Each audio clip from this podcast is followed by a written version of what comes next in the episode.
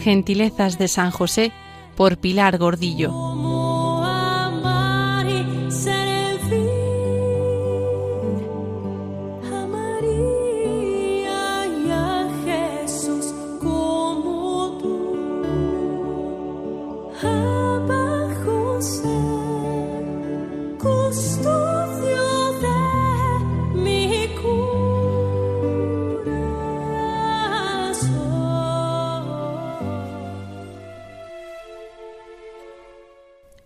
Sitio en la posada.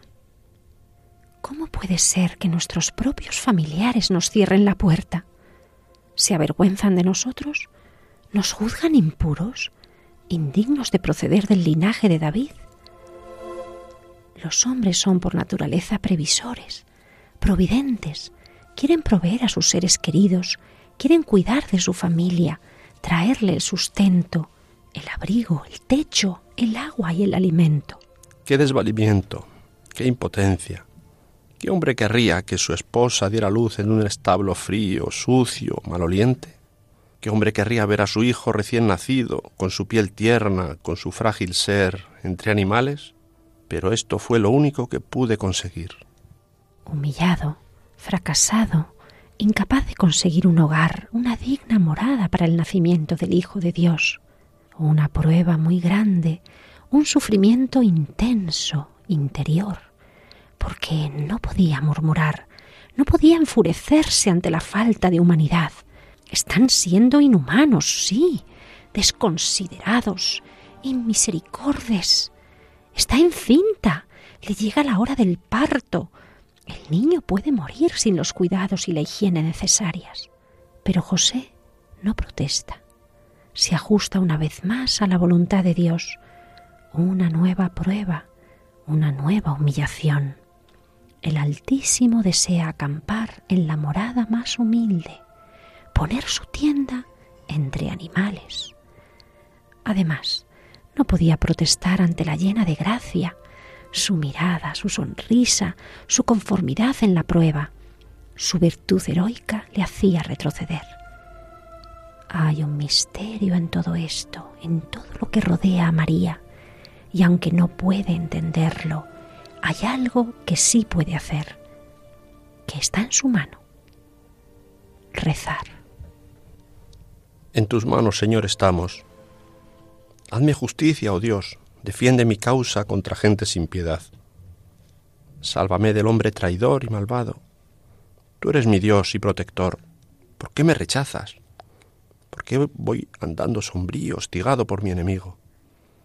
Satanás me ronda, me susurra que soy un fracasado, que no he sabido cuidar de mi esposa, que la he puesto en peligro poniéndome en camino. Envía tu luz y tu verdad. La verdad es hacer tu voluntad. María y yo vimos que esta era tu voluntad, la que nos pedías, Padre. Una nueva prueba de confianza y abandono en tus manos. Y callado, en silencio, sigue musitando los salmos debe remitirle a Dios el juicio y abandonarse en sus manos providentes. El Padre terrestre confía en el Padre celeste. Que tu luz y tu verdad me guíen y me conduzcan hasta tu monte santo, hasta tu morada. Ayúdame, Padre, a entrar de nuevo en mi morada interior, que yo me acerque al altar de Dios, al Dios de mi alegría, al Dios que ha hecho tanto por mí, por el que mi esposa exultó en su Magnificat, por el que yo también me hice eco en mi corazón por el don de María, de su Hijo, de la presencia de Dios con nosotros y entre nosotros. Que te dé gracias a son de la cítara, Dios, Dios mío. Pero las puertas se cierran, se vuelven las miradas. Ninguno nos trae ropa de abrigo, ni alimento, ni agua. Nadie nos asiste, ni uno solo. ¿Por qué te acongojas, alma mía? ¿Por qué te me turbas? Espera en Dios, José, que volverás a alabarlo, que en unas horas una criatura hermosísima se deslizará entre tus manos, que el tierno llanto del recién nacido arrancará los dulces sollozos del Padre más feliz del mundo, que el calor de su aliento desempañará en tu rostro las tinieblas de la duda, la agotadora sensación de fracaso. Salud de mi rostro, Dios mío,